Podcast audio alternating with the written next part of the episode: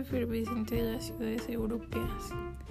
Diversas tendencias constituyen juntas la nueva dinámica urbana de las principales áreas metropolitanas europeas. En los años 90, el centro de negocios es, como en los Estados Unidos, el motor económico de la ciudad, interconectado con la economía global.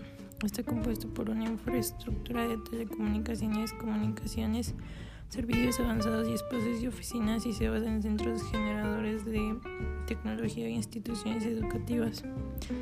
Prospera por el procesamiento de la información y las funciones de control.